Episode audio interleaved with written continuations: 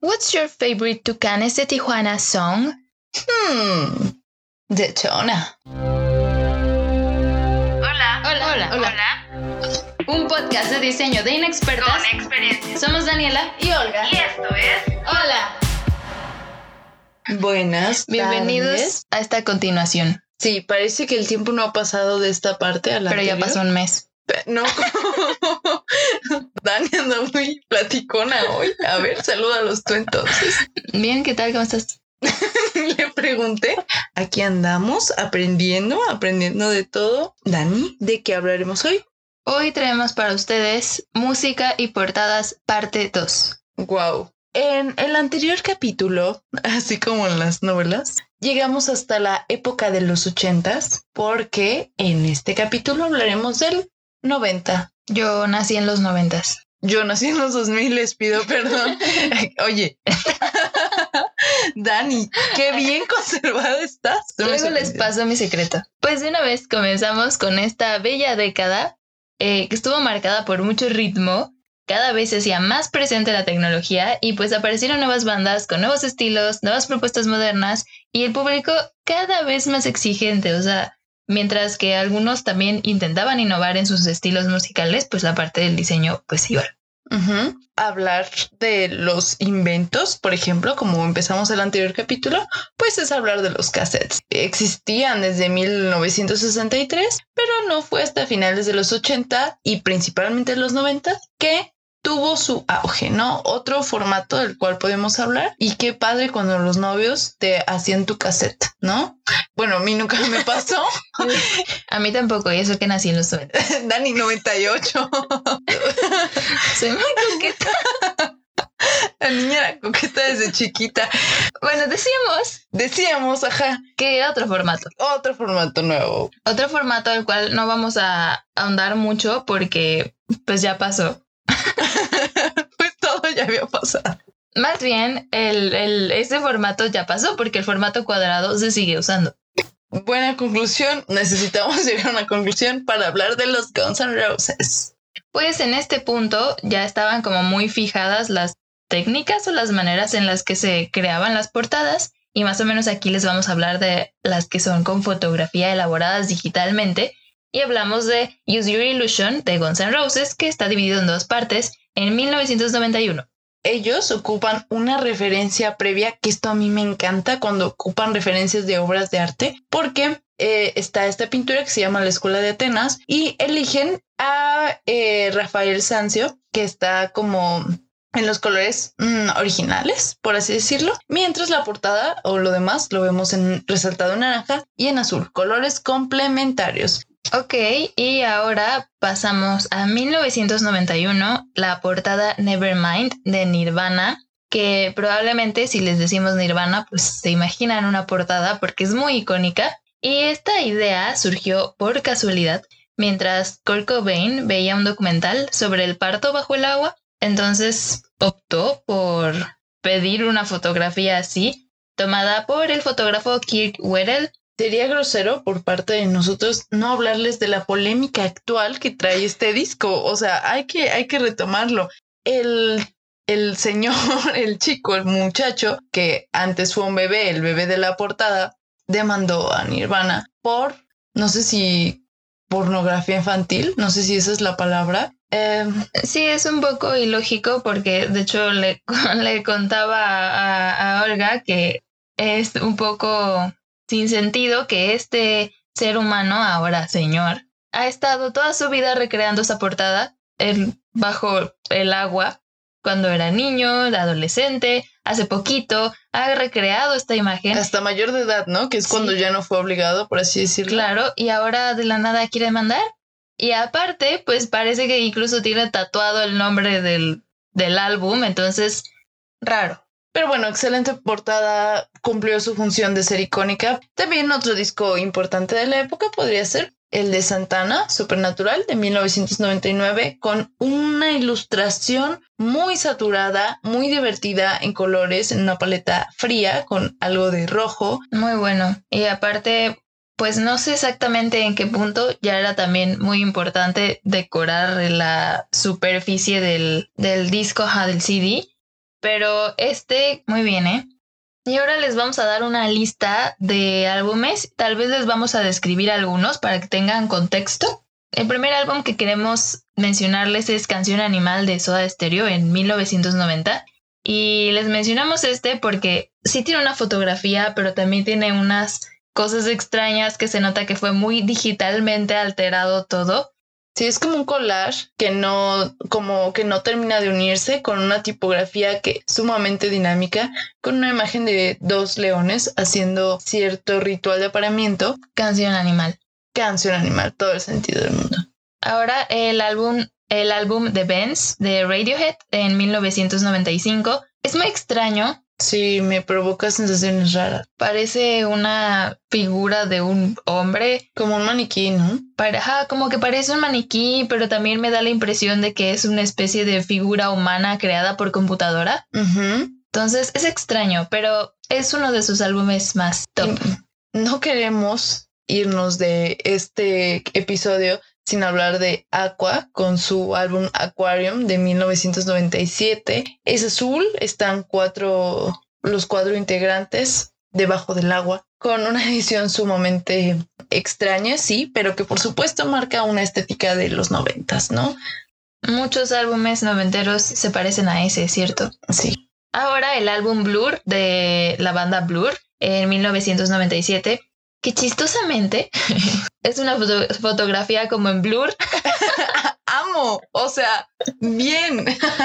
es como en un hospital alguien con una camilla en movimiento, ¿no? Entonces el blur te ayuda a pensar en movimiento. Y ya, no se puede decir nada más. Ahora el álbum Californication de Red Hot Chili Peppers en 1999 y este es su álbum más popular y más o menos está como dividido a la mitad. A la mitad con una piscina que parece repleta de lava, o sea, color naranja. El cielo es como el mar, ¿no? Como que estuviera inverso. Como si todo estuviera invertido. También está esta portada de Björk que me parece su álbum se llama Post en 1995. Sabemos que esta mujer es sumamente icónica, tan solo por por ser ella, he escuchado varios rumores de que vive en una casa solitaria en Islandia, pero bueno, eso no lo puedo comprobar yo. Y pues está esta portada diseñada por Mi Company con una fotografía de Stephen Stednaul. Em, está ella en primer plano y en los planos traseros se ven varias texturas en tonos rosados, azules, naranjas. Y ahora, así como en una clasificación, tenemos portadas como más minimalistas, pero que aún así tenían lo suyo. Como Berry de Pet Shop Boys en 1993, portada totalmente naranja, pero que parece tener como en textura, como si fuera relieve, unos puntos. Como los Legos, ¿no? Como si los fueras a armar. También tenemos una portada de Metallica de un álbum llamado Metallica en 1991, donde vemos oscuro, el logotipo de Metallica y me parece una, una serpiente enroscada, pero todo en colores oscuros, no hay más. Minimalista por completo. Y también hay portadas que son totalmente ilustración, como la portada Reprise de Green Day. Y toda la portada es, parece en serio un dibujo que pudiste haber hecho en una hoja en blanco. Sí, es estilo cómic, ¿no? Un poco. También está este álbum Bridges to Babylon de Rolling Stones de 1997, que por cierto fue diseñado por Stefan Sackmeister. No hay nada más que decir. ¿Qué les digo? Bueno, sí sería bueno contarles que vemos en la portada a un león con una barba medio Art Nouveau, si, si lo piensas ahí, pues ya se escucha como una obra de arte, ¿no? Y repito, Stefan Sackmeister, claro.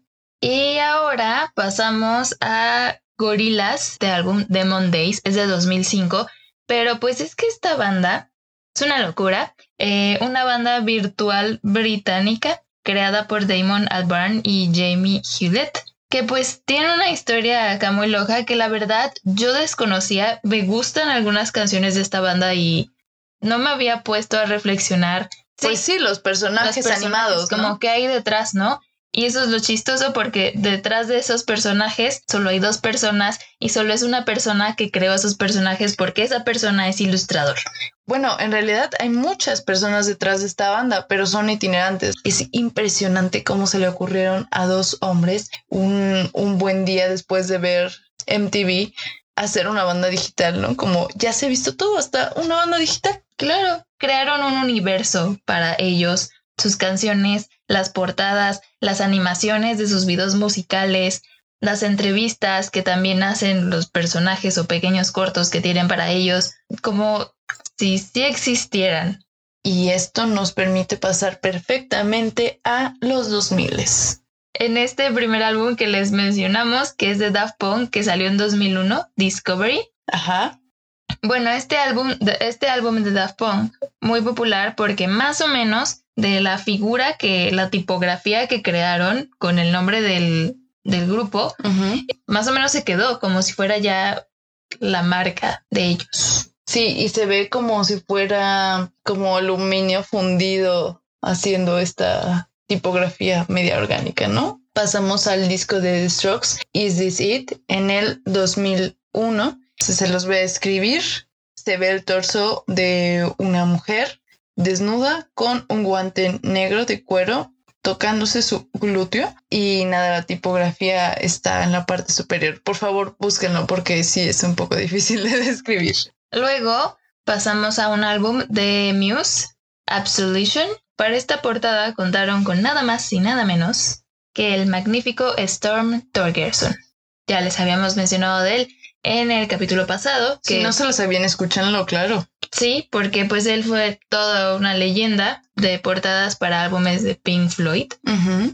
Pues nada, digo fue porque pues ya no está.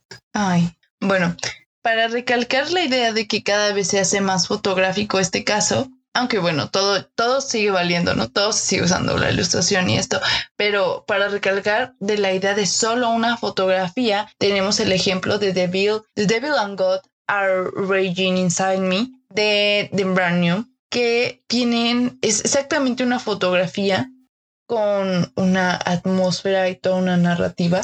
Y es, y lo que vemos es una composición dividida en dos. Tenemos a dos personajes en el plano secundario y a un personaje principal que es una niña y es como este juego de vida y muerte y Dios y, y demonios y así pero solo es una fotografía, ni siquiera podemos ver el título del álbum o la banda o nada al respecto. Entonces esto se vuelve interesante porque se vuelve más como el arte conceptual un poco, ¿no? O, la fotografía aplicada completamente a una portada. Mm.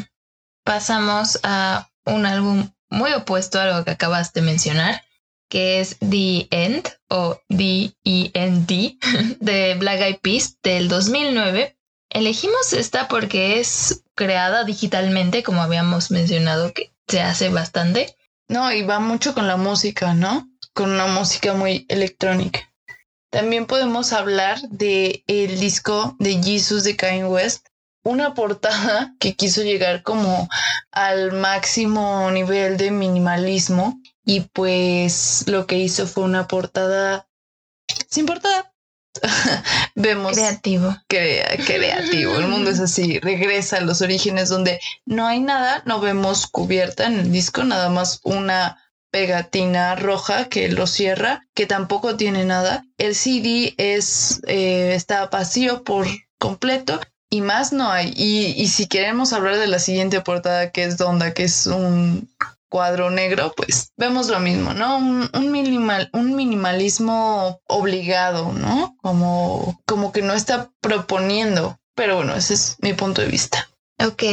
El álbum Currents de Tame Impala eh, del 2015, que yo considero que las portadas de Tame Impala a mí me agradan bastante porque creo que tienen como un poco esta onda medio surrealista que quieren rescatar de estas portadas que tenían Muse o Pink Floyd y estas, la verdad no estoy segura que, qué estudio ayudó a crear estas portadas, pero esta es una portada dividida como en diagonal y, en, y como más o menos en una parte hay una especie de balín o algo así pareciera que cayó y movió todas las líneas que parecían perfectas que venían desde la parte superior. Y está interesante.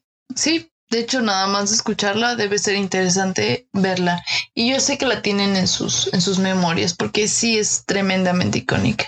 Seguimos con una portada del 2016, vamos muy cerca al 2020, por ejemplo, con la portada de Rihanna, que de su disco Anti. Y bueno, resulta que ella fue fan de la obra del artista Israel Nachum o Nakum, no, no, no sé bien cómo se pronuncia. Y pues conoció su arte gracias a una a la colección privada de Jay-Z. Y pues en la imagen vemos a un niño que está como mm, repetido, como si estuviera en 3D, como cuando no usamos estos lentes en 3D, con una mancha roja. El niño tiene una corona que no le permite ver. Debe ser sumamente eh, simbolista el caso. Una, una portada que recordar y voy a seguir yo porque a, mí en lo personal me gusta mucho un dibujante que se llama Joan Cornela y él es buenísimo con el humor negro. Él hizo una portada para um, Wilco con su álbum Schmilko. ¿Cómo se dice? Es un, una tira cómica de humor negro. Ahora pasamos a el álbum Awaken My Love de Donald Glover, que pues en musicalmente hablando es Childish Gambino. Y este álbum de 2016, a mí me encanta, me encanta la fotografía de este álbum. Creo que se me hace muy hipnotizante. Sí, debe ser muy complicado describirla, entonces búsquenla porque en serio es, es impactante. Solo queda buscarla. Voy a seguir con uno de mis eh, álbumes favoritos de la vida, que es Norman fucking Rockwell, que salió en el 2019 de Lana del Rey. Lo primero que hay que notar acá es que es Norman fucking Rockwell. Perdón por la grosería, pero Norman Rockwell fue un gran ilustrador de la época de los 50 en Estados Unidos. Entonces, de hecho ya hemos hablado de él acá en el podcast. Entonces, para empezar, ahí tiene una referencia increíble. En el álbum vemos a Lana invitándote sugerentemente, tomando el, cuerpo de, del modelo. Atrás vemos una pintura de nubes y pues su logo, que no es el de siempre, transformado a una onda como de como de historieta, ¿no? Digo más y se los canto. Ahora vamos a otro tipo de género musical y este es Colores de J Balvin del 2020 y es muy interesante porque esta portada tiene la intención de acercar a la juventud al arte, más o menos por medio de la música. porque él, representa a la juventud, ¿no? Ajá. Y pues le pidió al artista contemporáneo japonés Takashi Murakami colaborar en el diseño de su disco Colores. Y pues son unas como florecitas de colores que están llenando toda la portada y a final de cuentas, esta florecita, yo estoy segura que si te gusta J Balvin, ya las ves y las relacionas con él. Toda su merch tuvo estas este, florecitas y todas las portadas también. Aquí lo interesante es que no estamos descubriendo que Takashi Murakami hizo una portada, sino que J Balvin usó el arte de Takashi Murakami para una portada, ¿no? Como viceversa en los casos que habíamos visto anteriormente. ¿Tú crees que acercó a la juventud al arte? Yo estoy segura que mucho chavo se compró su sudadera con su flor de Takashi Murakami, sin, saber. por supuesto. o sea, eso, eso no lo niego. Sí creo que haya difundido algo. No sé si fue arte, pero sí sé que, que difundió a un artista japonés a un público latino. Pues es de pensar. y pues no sé, sabemos que actualmente la manera de ver portadas ya es muy en plataformas de streaming. También es cierto que los vinilos han regresado y toda esta parte, los cassettes no regresaron. Tan fuerte como los vinilos, o sea, sí hay, pero es muy sí hay, pero en comparación. Ajá, para reproducirlos no, no es como que vendan el, el dispositivo exclusivamente que reproduzca cassettes. Cierto. Normalmente son estas son estos aparatos que reproducen vinilos y reproducen cassettes. Eso, eso sí han hecho.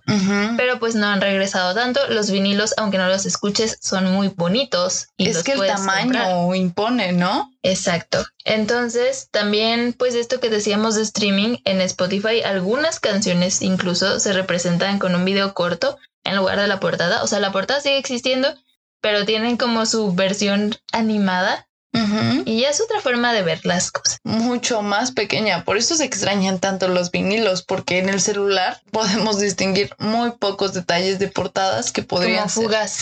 Sí, claro. Y además se cambia, se quita y ya no la viste, ¿no? Pero de la otra forma tenías que estar, darle la vuelta al vinilo. Claro, aparte sin contar que pues la música cambia mucho últimamente, pasa muy rápido de moda, entonces pues tampoco estamos tan clavados en un, ni siquiera en un solo género, vaya. Eh, pues así ha evolucionado la vida, el mundo, el diseño, la música.